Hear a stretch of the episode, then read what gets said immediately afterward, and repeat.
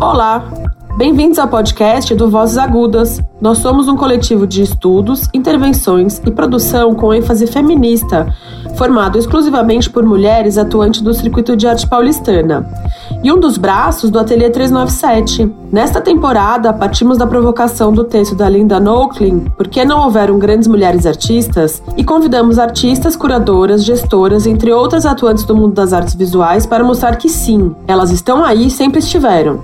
Então prepara o caderno, o chá, o café e vem com a gente.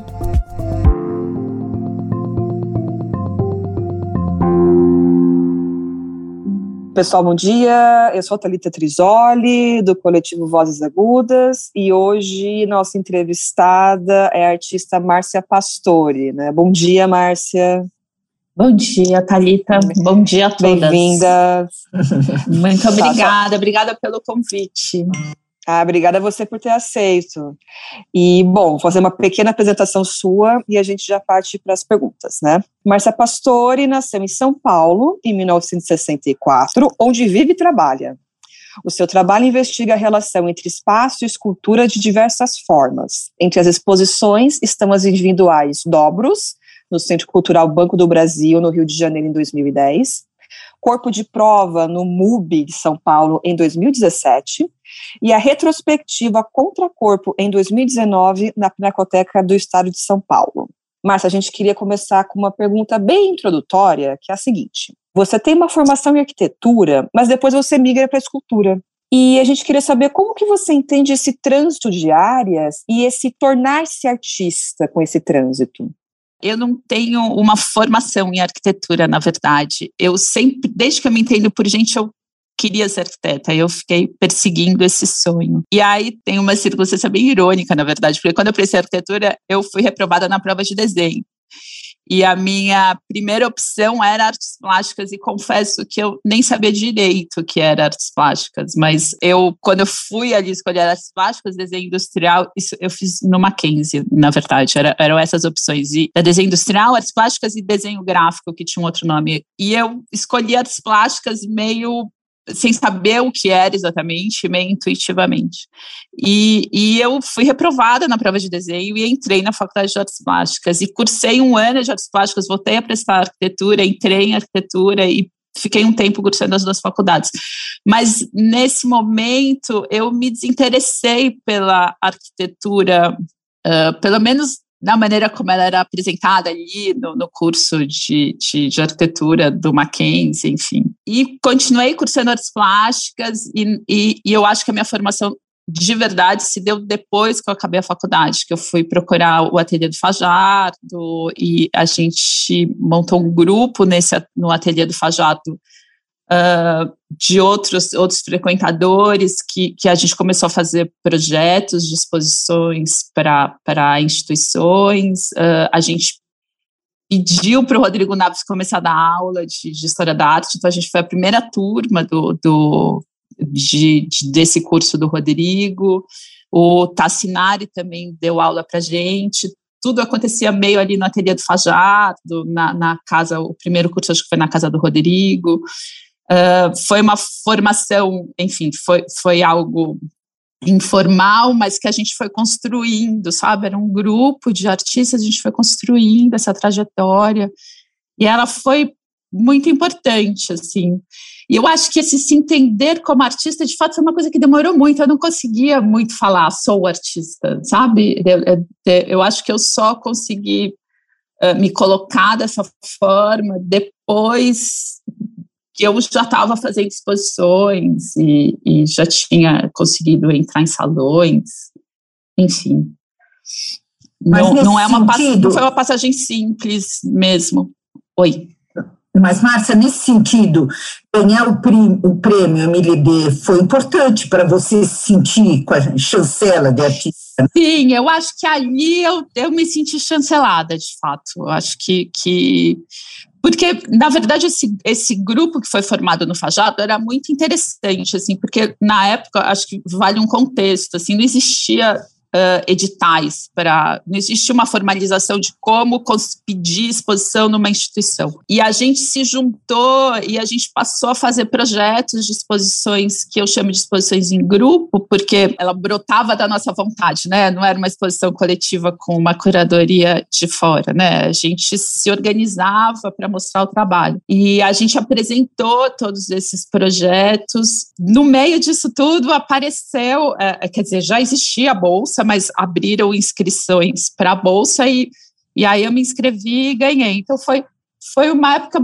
é, que, assim, de uma hora para outra tinha exposição no MAN, no, no, no Passo das Artes, uh, no Palácio das Artes em BH, no, no Centro Cultural São Paulo, eram várias exposições, assim, e, e a Bolsa, sabe? Era... Uh, uma vez o, o Lorenzo me, falou uma coisa que, que acho que vale até hoje, que, e que é, é, é super verdadeira, assim, você, quando a gente vive de projeto, a gente vai do tédio ao caos e do caos ao tédio em dois minutos, né? E, e, de fato nessa época era tipo, nossa, todos deram certo, né? Será que, que eu vou ter trabalho para estudo? Será que eu vou ter fôlego para estudo? E Salão Paulista, Salão Nacional, foi tudo meio 89, 90, sabe? 91, assim. Foi resultado dessa articulação ali, né, dessas pessoas do, na, na aula do Fajardo, ajudado, orientado por ele também, ele enfim, ele acompanhava aquela movimentação todo, toda, ele e a Raquel Magalhães, né, que era casada com ele na época, a gente tinha aula com os dois. Bom, eu continuo aqui.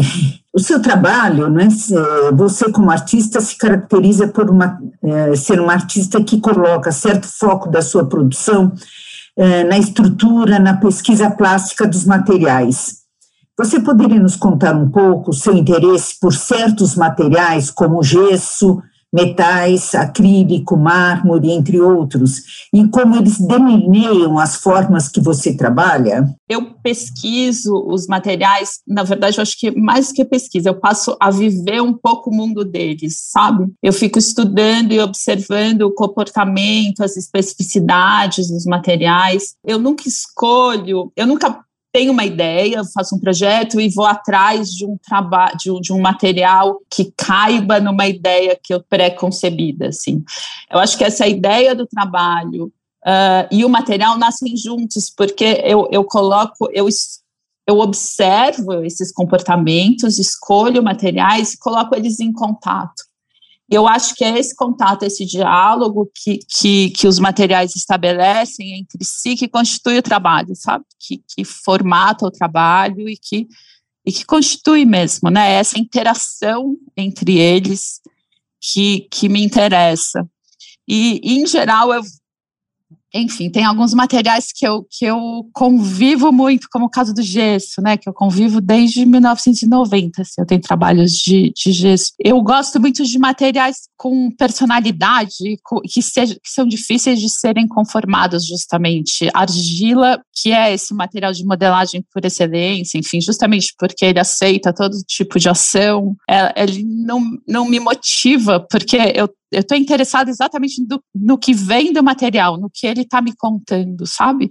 Eu não estou interessada em subverter o comportamento dele, nem fazer o material se, se submeter a algo, uh, alguma imagem que eu tenha anterior a ele. Eu estou interessada nesse diálogo mesmo, nessa interação e nessa observação. Ô, Márcia, nesse sentido, você acha que te interessa muito mais as resistências do materia dos materiais e respeitar essas resistências, então, do que sim, dobrar sim. e submetê-lo à sua vontade? Não, né? eu nunca submeto o material, mesmo porque eu não acho nem que isso seja possível. Uh, uhum. Essa ideia de, de, de você submeter por força bruta, ao, quer dizer, acho que por força bruta você consegue submeter as coisas, né? As pessoas, enfim.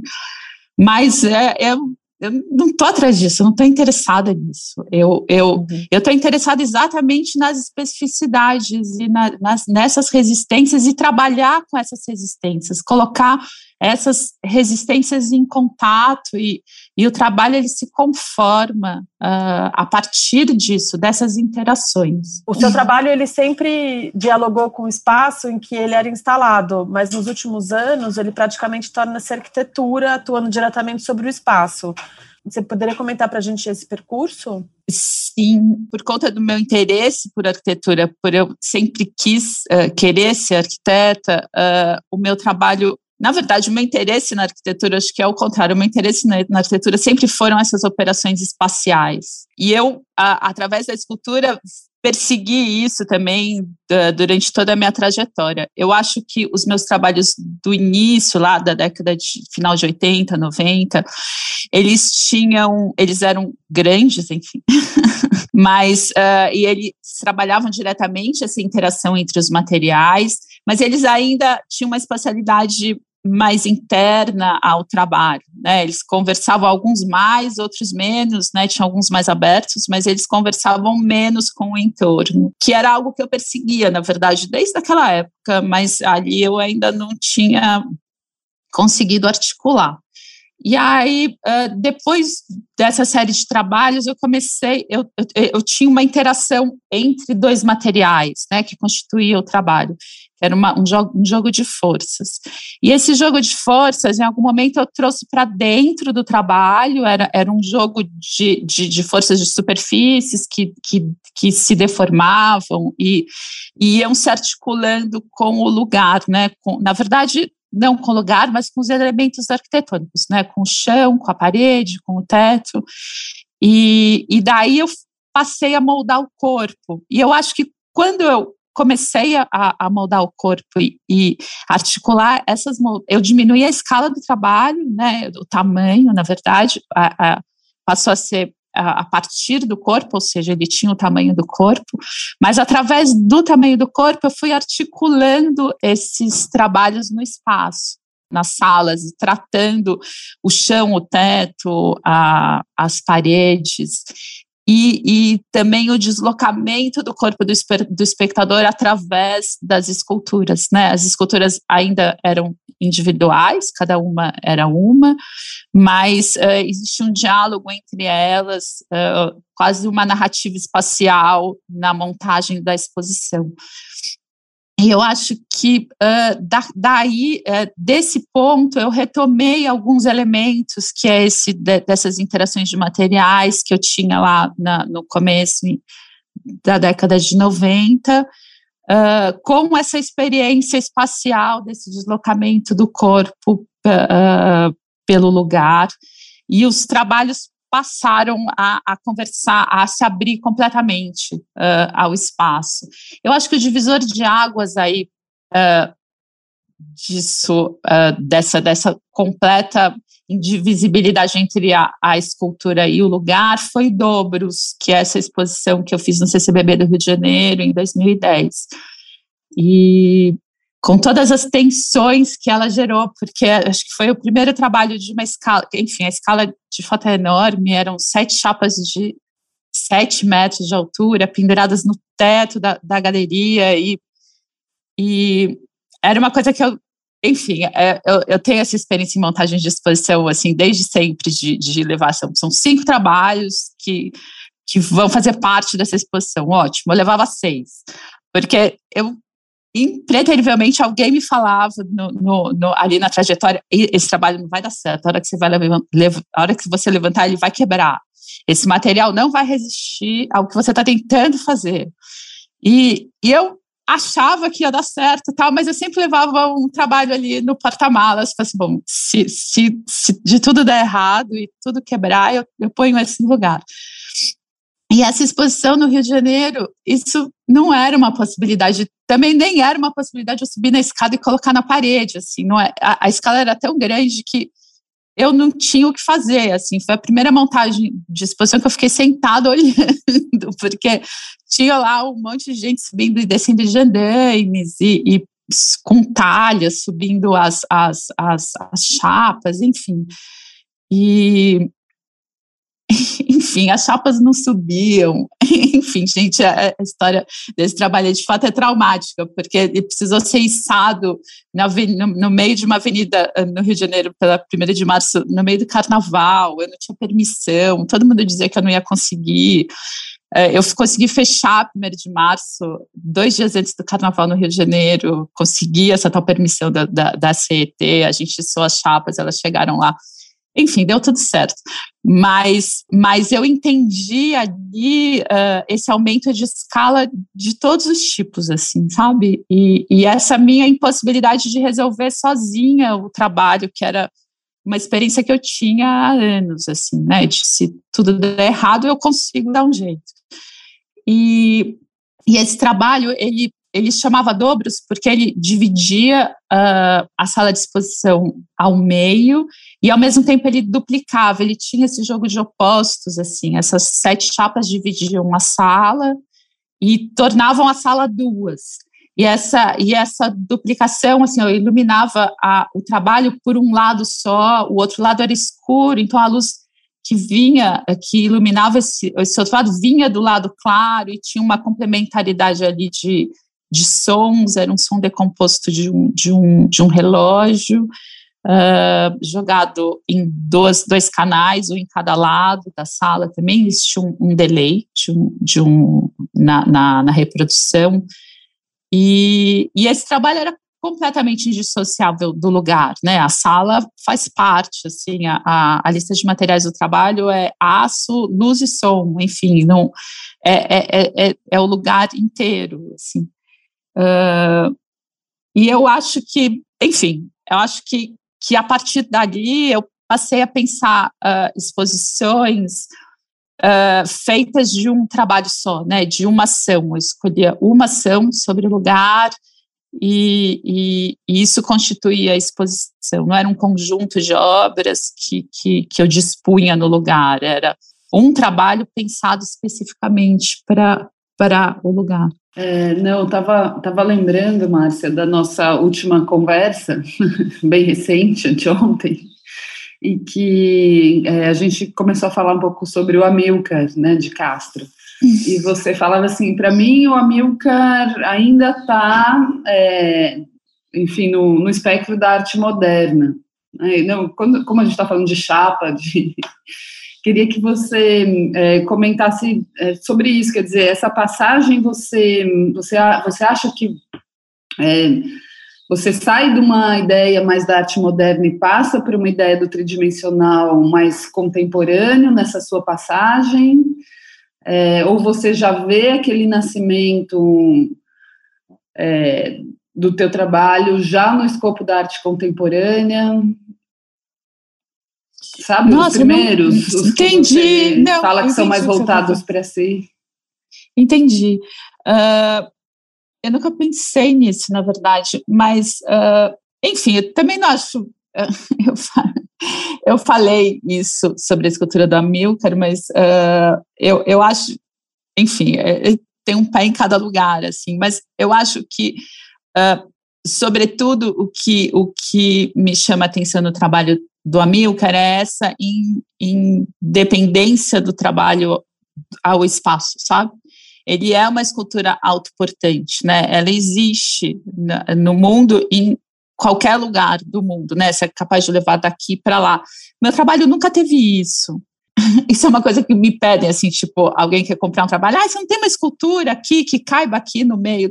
Eu não tenho, eu não tenho escultura que fique em pé sozinha.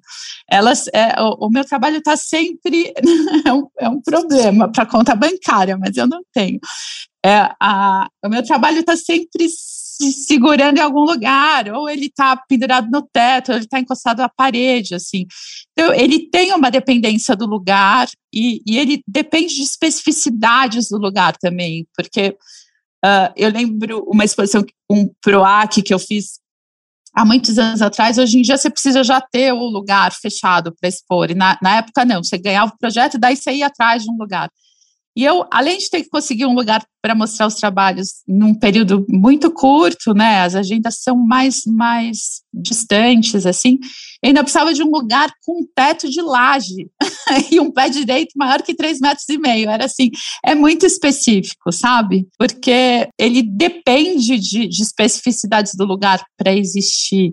Eu acho que esses trabalhos do começo, ele, eles ainda eles respondem um pouco a isso, muito menos do que hoje em dia, com certeza, mas, mas eles nunca tiveram essa, essa in, independência do lugar, sabe? Esse, eles nunca foram autossuficientes, assim, né, autoportantes.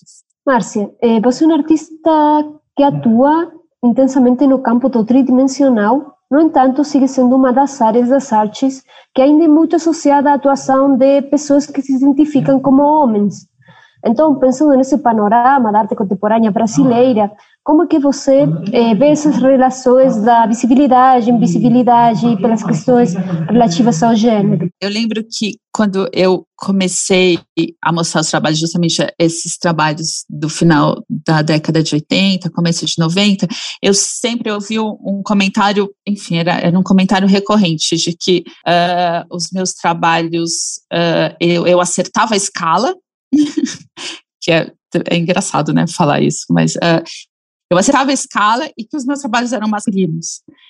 E eu ouvi isso por muito tempo, assim. E de vez em quando eu penso sobre isso, sabe? Uh, o que é ser um trabalho masculino, o que é fazer um trabalho masculino, né? O que, o que é um trabalho masculino. E, enfim, hoje em dia eu acho que sim, eu acerto a escala, eu acerto a escala sempre. E, e, e essa ideia do masculino, eu acho que ela, ela, ela é ela vem desse desse grande, sabe, do grande absoluto, assim, é, me parece isso, sabe, uma escultura grande, parece que ela tem algum poder pelo tamanho, assim, mas eu não acho que escala uh, seja tamanho absoluto. Escala é uma relação entre tamanhos, né? É uma relação entre medidas.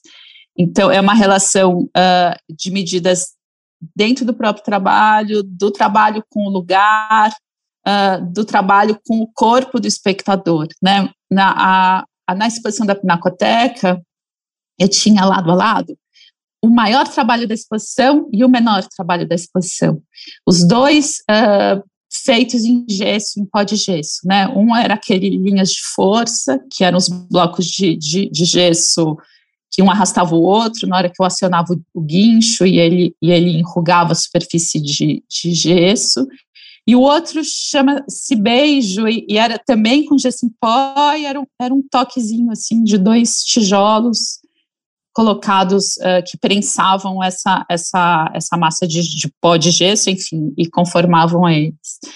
Uh, o trabalho, o Linhas de Força, ele ele se relacionava diretamente com o espaço da, da Pinacoteca, né? Ele estava respondendo ao lugar, a, a, aquela especificidade arquitetônica, o espaço entre as, as, as, colunas, justamente as linhas de força também que, que passam pelas colunas estruturais do prédio, né, do edifício. Eu estava ali estabelecendo um diálogo espacial, né, respondendo a questões uh, que o espaço me trazia através daquele trabalho. E o, e o beijo, ele, ele, enfim, ele, ele, ele é voltado para ele, mas é, o assunto dele ali era era essa era esse toque entre materiais, era essa interação entre materiais em que um conforma o outro, né? Esses corpos que se tocam e que se modificam um ao outro. E eles conviviam muito tranquilamente, assim, né, um ao lado do outro, eles não se desmentiam. Eu acho questões de escala, elas não passam por uma ideia de masculino, assim, é, é, é, é isso que, que, que sempre me assusta nessa, nessa, nessa observação do, do é um trabalho masculino, sabe? Eu acho que o meu trabalho, como a gente já disse aqui, ele não, ele não se impõe ao lugar, ele, ele responde ao lugar, ele coloca, ele coloca materiais, ele coloca, ele agencia as partes. E, e, nesse sentido, eu acho que isso é, é muito atribuído ao feminino, sabe? Esse, esse agenciamento, essa, essa negociação, essa, essa, esse estabelecer diálogos entre partes, né? Não é algo que é ligado à força ou ao tamanho ou à imposição, que é ligado ao masculino, enfim. Você falou duas coisas que me lembraram um pouco aquela exposição de 2007 no Maria Antônia, que eu escrevi aquele breve texto, né? E eu me lembro de duas coisas. Uma era um espaço, não é? Que era um lugar, assim, era um, uma área de distribuição de salas, né? Com muitas colunas, né? A questão das colunas no Maria Antônia. E você fez um trabalho uh, incrível, para mim foi uh, muito bom eu entrar nesse campo do tridimensional, do site específico, pelo seu trabalho. Mas eu queria perguntar sobre esse trabalho, que foi feito de gesso, de corpos, que eu brinquei, não é? Esse tensionamento não é? que você fazia dos fios, não é? esses corpos que eu falava muito. Né? Mas é, o que eu queria te perguntar assim, você considera que aquele trabalho, como outros também que a Maria Antônia fez é, nesse período, foi um, também um trabalho transitório entre o que veio antes, que era um corpo, é, e o, o, que veio depois do CCBB, que eu também acompanhei um pouco de alguma forma. É, mas pensando no que outra vez o Lourenço mais falava, que Maria Antônia tinha muito, a Laura Vinci também, que trabalha não é, com materiais, fez uma exposição que depois se abriu em outros lugares, né? a exposição dela no Maria Antônia trazia um germe. Você acha que existem exposições que trazem germes de trabalhos que se é, assim que florescem muito mais depois? Como é que você vê essa passagem, né, de uma forma para outra? de fato se acompanhou os dois bem de perto, né? Eu me lembro. o do, do CCBB do Rio também. Uh, não, eu acho que eu fiz duas exposições, né? Na, na no Maria Antônia, eu uh, essa que, que você escreveu o texto foi a segunda. Esse trabalho, de fato, ele, ele me fez pensar o espaço. Ele, ele de fato, é, é muito bem lembrado isso que você está falando, porque ele abriu ali uh, algumas questões que são questões que eu observo até hoje. Aquele lugar, aquele lugar era uma encrenca, de fato, né? Porque eh, além das colunas, enfim, as colunas ali, tipo, tá fácil, né? Tinha coluna, tinha escada, tinha, sei lá, cinco, seis portas de sala, um monte de janela, uma, uma parede curva, enfim, e é, ele era uma loucura. E eu lembro ali que eu tinha que, enfim, eu tinha que, que achar um jeito de sustentar ou de colocar a, as, as roldanas. E ele era cheio de trilho, de iluminação pendurado por cabo de aço, era uma confusão. Se eu colocar mais um cabo de aço aqui, mais um, um elemento de sustentação, vai dar tudo errado, assim, porque é a sustentação da sala, mais, mais a sustentação do trabalho. E eu me lembro que todos os elementos de sustentação do, do trabalho repetiram o que já era utilizado na sala. Um trilho de iluminação preso com parafuso, com, esse, com, esses parafuso, com essa barra roscada, né, que a gente compra por metro, e o trabalho foi sustentado pelo mesmo parafuso. E que eu, eu ou seja, eu, eu, eu repeti a, a, o que já era usado arquitetonicamente ali, para sustentar o trabalho. E, e, e, de uma certa maneira, na hora que eu fiz isso, ah, eu consegui uh, incorporar todos aqueles elementos ao trabalho, né? Eles, eles, eu, eu não briguei com o lugar, né? Eu aceitei o que vinha ali, que, que era bem complexo, e, e, e, e usei isso, né? Eu usei isso como condição para o trabalho e não como algo que eu tinha que vencer. E eu acho também pensando agora que os trabalhos eram colunas, né? Eles eram colunas de gesso também, né? Então, eles tinham essa conformação, eles eram umas tripas uh, de tecido cheios de gesso e, e, e eles também, uh, na verdade, eles não não repetiam, eles não tinham exatamente o mesmo, o mesmo formato, as mesmas dimensões da coluna, mas eles, eles faziam, um, um, davam um ritmo para isso, né? Porque eu ia mudando essas proporções, né, do, do, do comprimento com o diâmetro desses sacos de gesso, e isso também reverberava naquelas colunas horizontais, verticais, e nessa, na, nas linhas uh, diagonais que, que os cabos de aço estabeleciam, né, e, na, e nessa coluna que eu pus lá dentro, que era mole, né, que era, que era orgânica, né, que era, que era um corpo que se, sei lá, desmilinguia e fazia um contrapeso com a outra, eu acho que de fato esse trabalho ele, ele me estimulou muito a pensar o lugar, sabe? Ele colocou vários desafios, assim, enfim, isso é experiência adquirida, né? Com certeza isso vai te dando um repertório, né? Isso fica ali, né? Para as próximas. queria comentar que, se bem você falou do lado masculino do, do trabalho como material, trabalho de obra, também a gente sabe que às vezes as relações pessoais, as relações dentro do sistema da arte, laborais, são parte do trabalho. Então, eu queria pensar também nessa questão de gênero, nessas outras eh, instâncias de, de relação dentro do sistema da arte, se você quiser comentar um pouco mais disso, eh, para pensar isso, a sua figura como artista em relação aos materiais, os tipos de trabalho que você faz e essa atuação dentro do sistema da arte, que ainda é muito eh, de, é como tem muitos espaços de poder ocupado por pessoas que se identificam como homens. Enfim, acho essa pergunta bem difícil de responder, na verdade, porque uh, a minha experiência é uma experiência de corpo de mulher, né, no, no, no, no campo da arte. Eu acho que, que essa ideia da, da enfim, da vida ou da, daquilo, da, se as coisas são separadas, né, elas não são, né, as, os nossos amigos, as, com quem você conversa, o que você faz, o livro que você lê, a ida ao ateliê, a ir ao cinema, dar aula, enfim, fazer arte é, é, é tudo a mesma coisa, né? Uh, eu acho que, eu acho que, que enfim, que essa, essa diferença de tratamento, ela se dá num campo muito amplo, assim, né? No, no, no campo da atuação uh, aqui de mercado, enfim, se a gente olhar o número de de artistas homens e o número de artistas mulheres né, no, nos, nos, que trabalham com as galerias, isso, né, ou que estão nos acervos de instituição, eu não sei esses números, mas eu sei que eles são bem diferentes. Mas eu, eu acho que, que existem diferenças de, de, de, de, tratamento e comportamento num espectro muito amplo.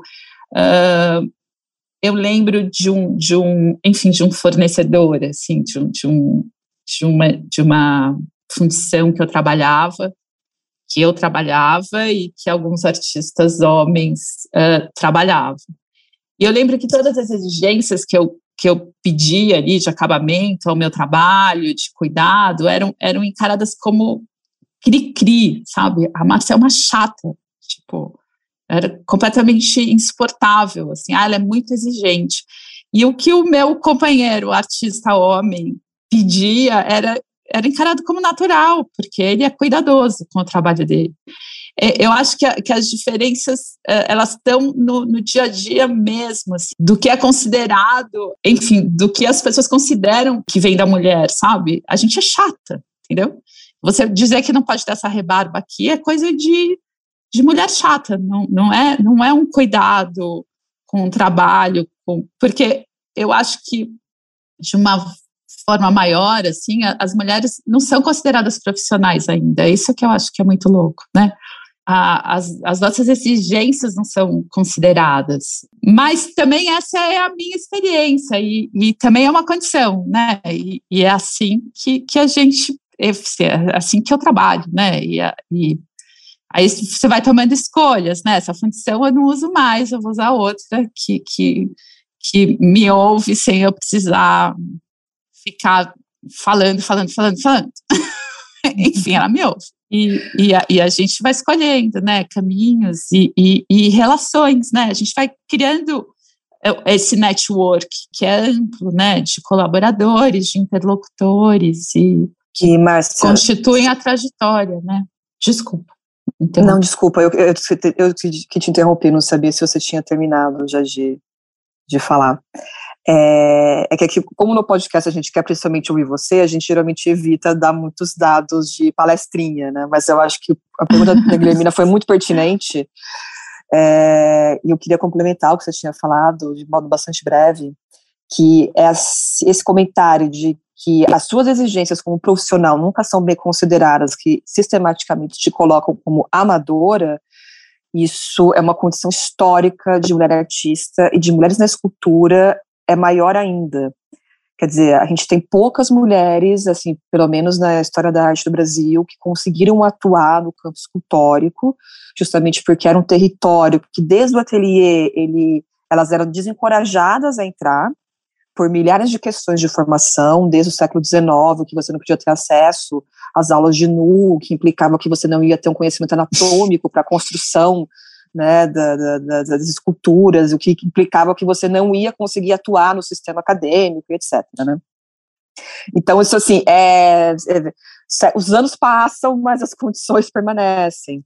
E aí eu acho que se acho que fica a tiver aí, se alguém tiver interesse em pesquisar, por exemplo, a história da Julieta de França, que foi uma escultora nossa da Academia Imperial de Belas Artes, que atuou no, no trânsito do século XIX para o começo do século XX. É, ela conseguiu se diplomar em escultura, ela conseguiu bolsa para estudar na França, e quando ela volta, ela é reprovada, porque a, o tipo de produção que ela estava fazendo não era coerente com os critérios da Academia Imperial, da Academia de Belas Artes. Né? E ela peitou, ela descolou um monte de cartas de professores da França, inclusive do Rodin, colocando que a escultura dela tinha qualidade plástica, formal e temática, apresentou isso como requerimento, e mesmo assim eles não aceitaram e ela caiu no ostracismo. Então, assim, infelizmente isso não era nenhuma novidade no nosso sistema, né? Mas, enfim, só um pequeno complemento e depois passando a palavra para a Denise com a próxima pergunta já.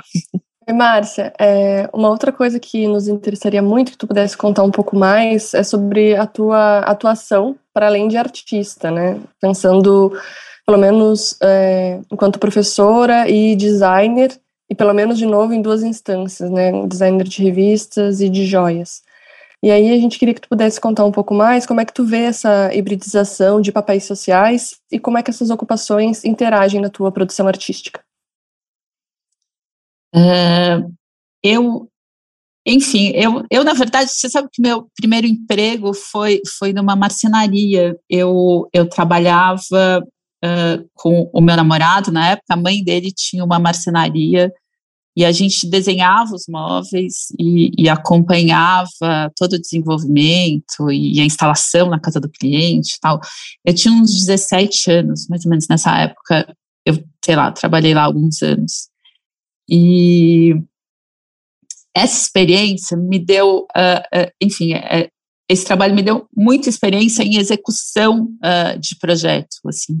Eu acho que, que uh, isso alimentou essa ida e volta entre entre o, o, o, projeto e a produção, porque quando você vai para a produção acontece muita coisa, assim, e, e, se você entende esses, esses acontecimentos, isso volta para o projeto, né? Você vai corrigindo o projeto, ele vai diminuindo a distância entre, entre o seu desejo, né, e, e, e a execução desse desejo.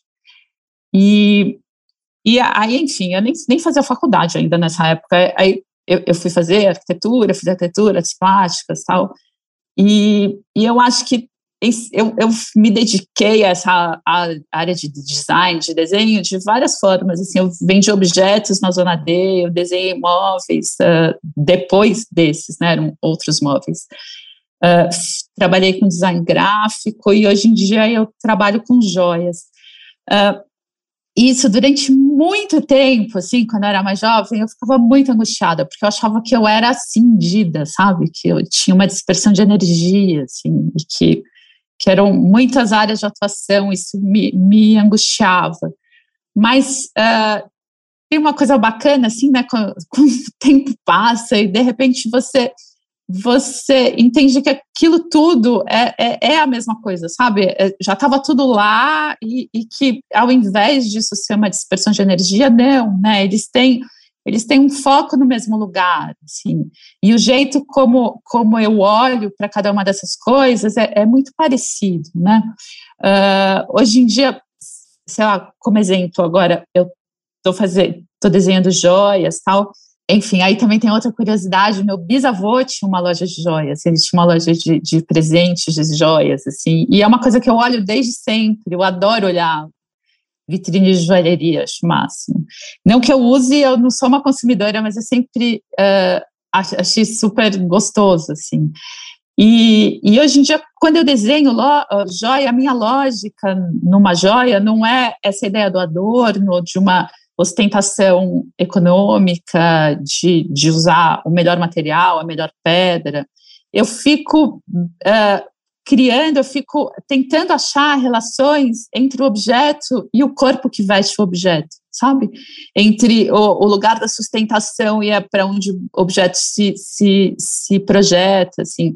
Então, eu, sei lá, eu tenho um anel que ele, ele é sustentado pelo dedo do meio, mas ele se projeta para os dois dedos vizinhos, assim. Então, ele parece que está flutuando. Eu, eu, eu busco essas relações de do objeto e o corpo, né, da inserção desse objeto no corpo. E aí eu também tenho umas lógicas meio, meio corrompidas, assim. Uh, os brincos têm a mesma espessura, uh, o, o, fio inteiro. Porque, e em geral, os brincos são desenhados de outro jeito, porque para passar no furo da orelha, a espessura tem que ser pequena. E a parte do adorno, a, a, essa espessura é aumentada, porque para o brinco aparecer, né? E eu mantenho essa espessura, porque eu não acho que não tem um jeito só de vestir, você pode continuar girando o brinco até a hora que te agrada, enfim. Mas uh, isso corrompe um pouco a lógica da, da, da, joalheria, assim, porque não são joias muito uh, visíveis, elas, elas têm uma inserção sutil no corpo. E, mas eu acho que é essa mesma lógica que eu uso para fazer escultura, sabe? É essa, essa, é buscar essa inserção no lugar que, que parta do lugar, né? Que, que use elementos uh, que o lugar está me apresentando.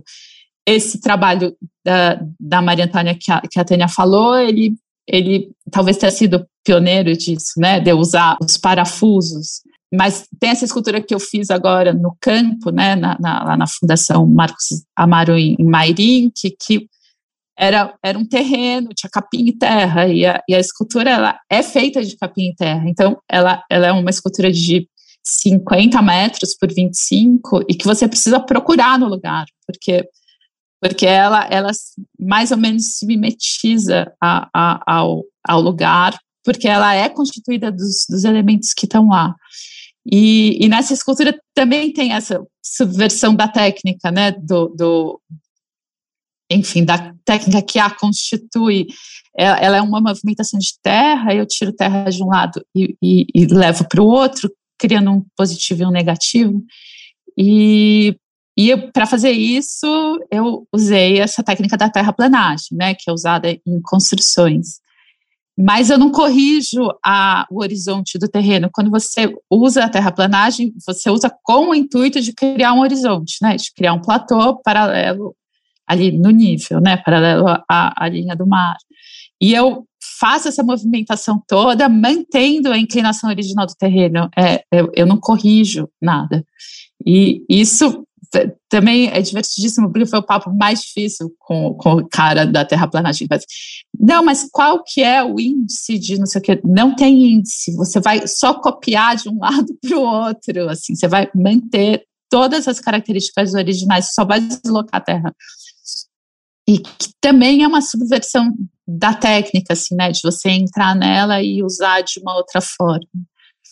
Enfim, eu acho que, que esse meu raciocínio vai para todos os, os, os, essas supostas vertentes separadas, né? Mas elas de fato se juntam. A minha aproximação a todas elas é meio parecida, talvez. É, eu fiquei é, curiosa também de te ouvir sobre um aspecto mais econômico, né? Você citou um pouco lá atrás, falou isso não me favorece muito economicamente, né? Que as minhas, minhas esculturas não é, se adaptam ao espaço doméstico e não podem ser né, facilmente, é, enfim, exibidas né, nesses, nesses espaços é, que muitas vezes o cliente da galeria busca, né?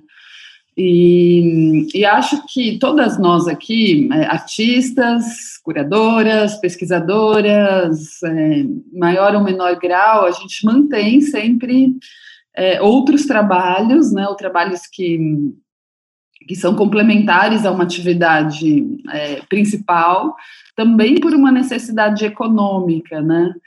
Queria, é, também me chamou a atenção assim na sua fala, você tem muita familiaridade com o PROAC, né? É, a exposição do CCBB que você menciona também é uma exposição que a gente submete projetos. Me parece que a sua trajetória é uma trajetória muito de é, chamar a responsabilidade né, da inserção do seu trabalho para você, aprender a fazer esses projetos, a colocar eles no mundo, levantar a grana né, para você poder realizar.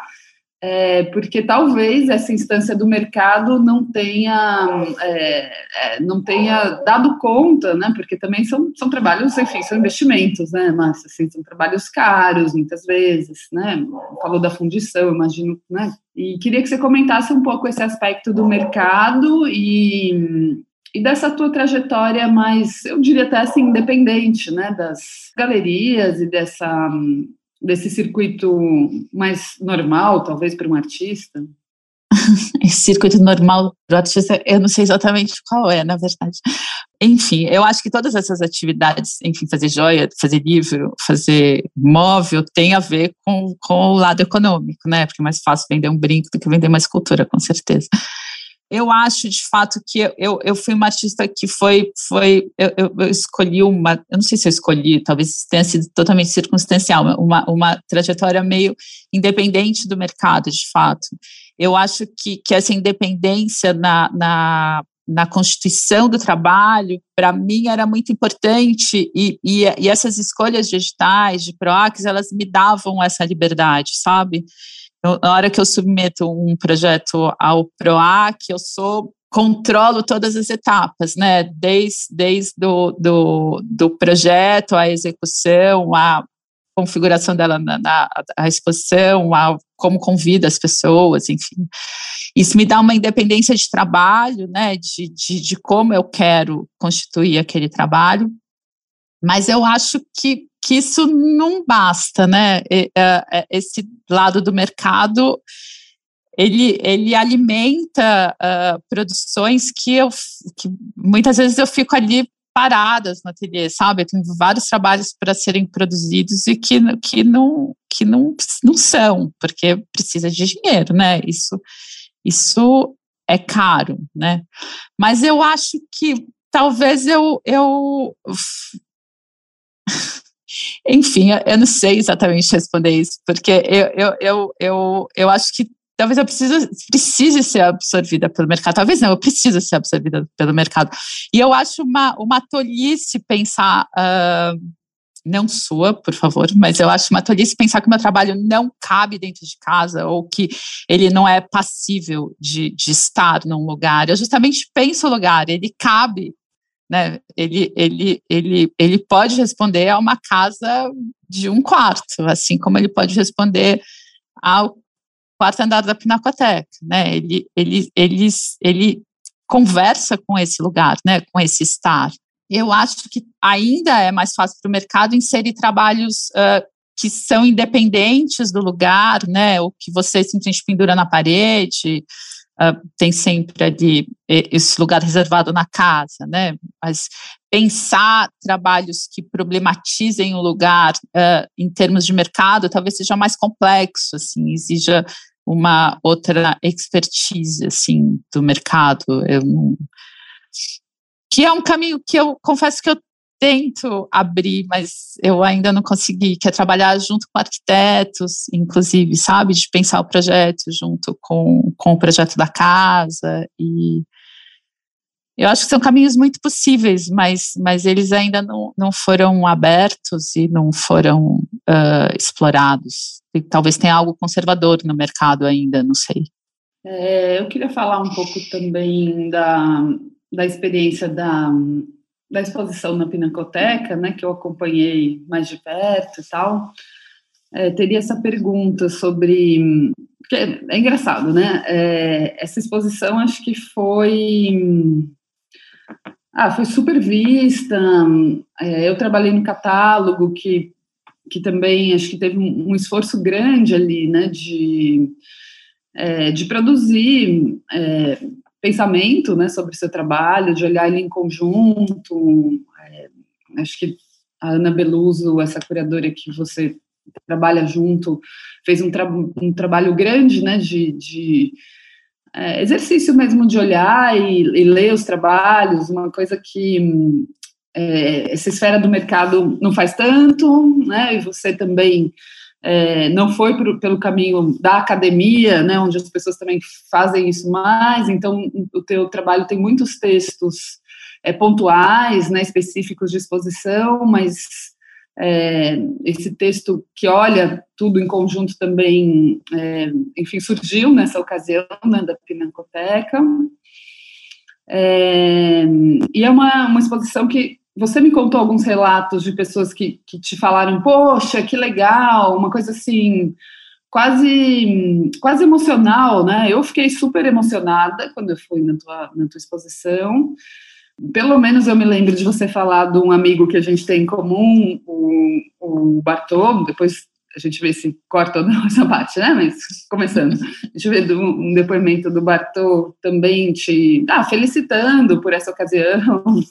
A Thaisa Palhares, outro dia conversando comigo, também falou: Nossa, eu achei muito emocionante ver essa exposição da Márcia na Pinacoteca. Acho que teve uma, uma espécie de comoção, um sentimento de é, é, de alegria de ver aquilo tudo junto, né?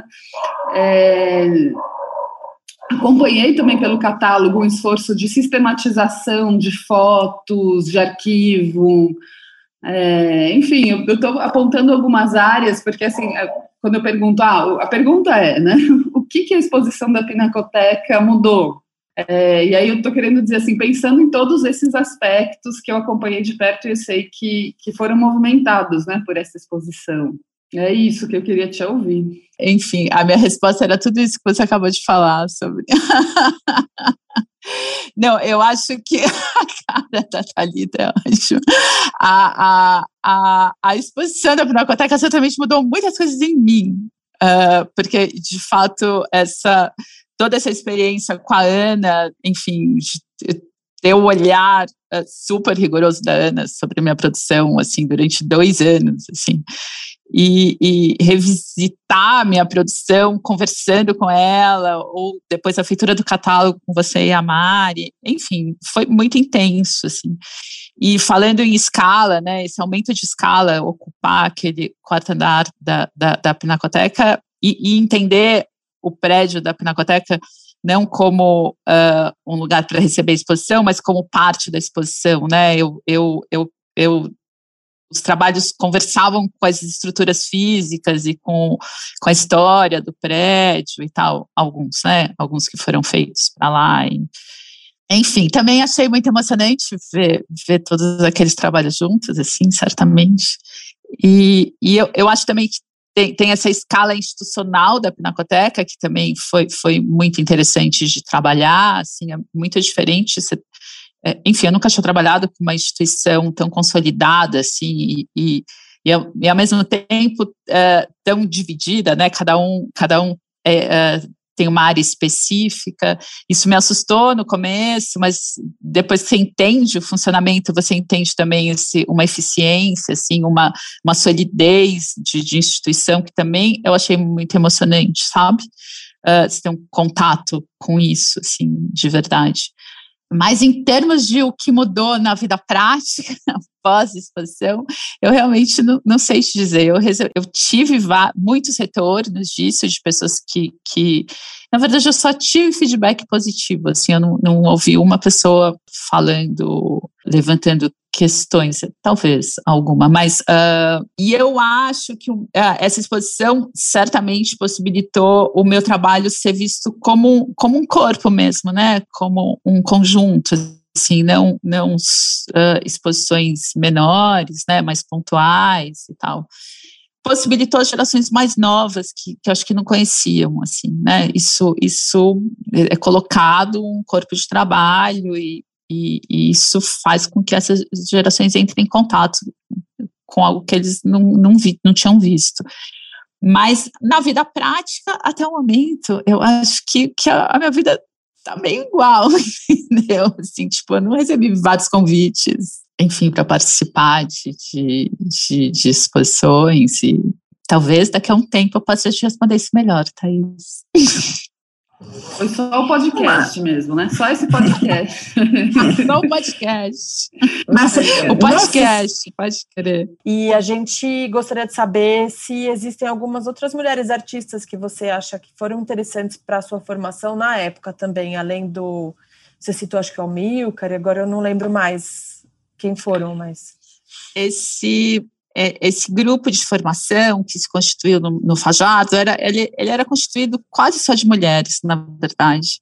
Uh, eram, é, enfim, tinha ali a Sandra Tucci, a Marianita Luzatti, a Elizabeth Dorazzi, a Stella Barbieri, Fernanda Mendes, Débora Paiva, enfim, acho que tinha, sei lá, sete mulheres, três homens, alguma coisa assim, era, eram, eram muitas mulheres. Uh, depois que eu comecei a expor, eu comecei a, a, a, eu conheci, comecei a frequentar o ateliê da Laura 20, ela tinha ateliê com a Renata Tassinari, a Célia Ovaldo e Fábio Miguel, na época também eram três mulheres para um homem, e, e, a gente começou a trocar muito, enfim, a gente, as, as duas são escultoras, né, a gente frequentava o, o, os ateliês, o da Esther, uh, da Esther também, na época. Eu comecei a conhecer artistas uh, próximas, às vezes de gerações um pouquinho diferentes, mas que a gente trabalhava meio junto, a Esther Greenspan, a, a Elisa Bracher.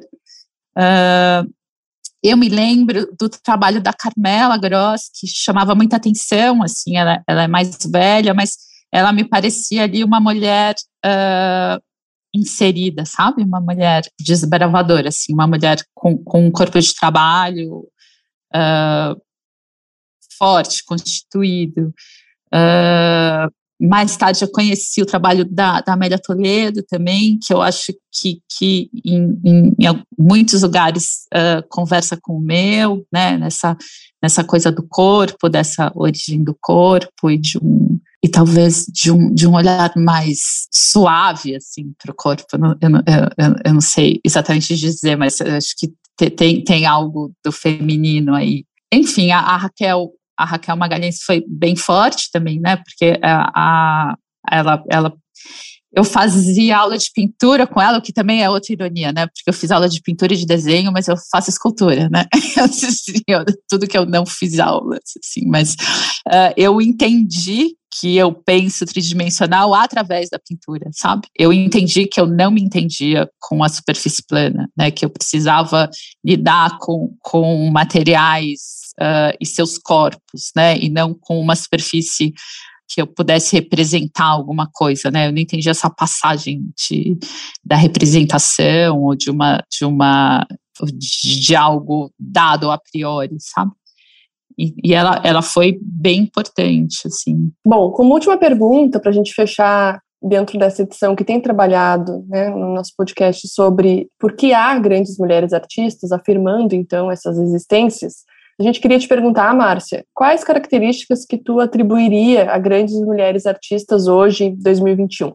Você ser mulher e continuar trabalhando, assim, a despeito de toda, enfim, é um pouco remar contra a maré, assim. Eu acho que, que de fato a, ainda é assim, né? Infelizmente, acho que a mulher, o papel social da mulher não é estar no mercado de trabalho, não é, acho que não é ter uma produção própria, na verdade.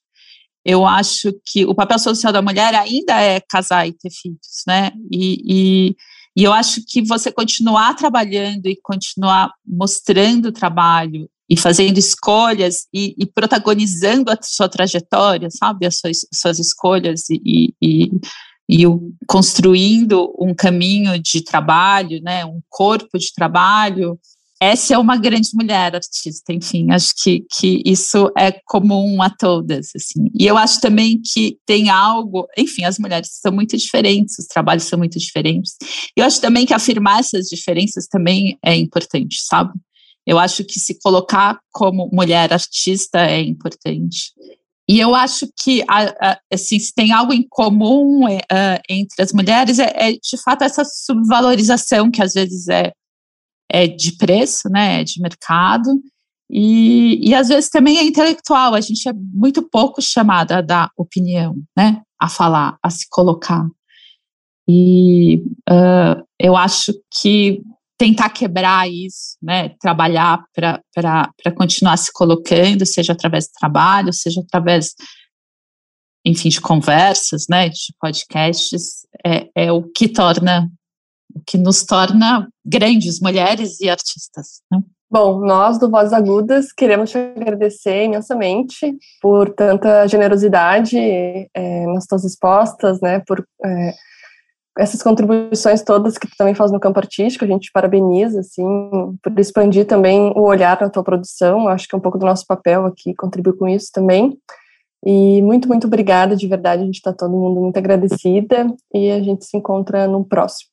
Quem tem que agradecer sou eu, de, enfim, desse tempo, uh, dessa conversa incrível, e, enfim... Mas tem muito mais pergunta, né? Como continuar, né? Muito mais pergunta. Não, foi muito legal mesmo, mas, mas é isso, né? Uma coisa vai abrindo a outra, outra, outra. Esta foi mais uma edição do podcast Vozes Agudas. Se você quiser falar com a gente e contar o que achou deste episódio, nos mandar críticas e sugestões de pauta, ou mesmo indicar alguém que você gostaria de ouvir por aqui, entre lá no nosso Instagram, arroba Vozes Agudas, e deixe o seu comentário. Se você gosta desse podcast, compartilhe, apoie a nossa campanha e faça essas vozes ecoarem ainda mais. Até a próxima!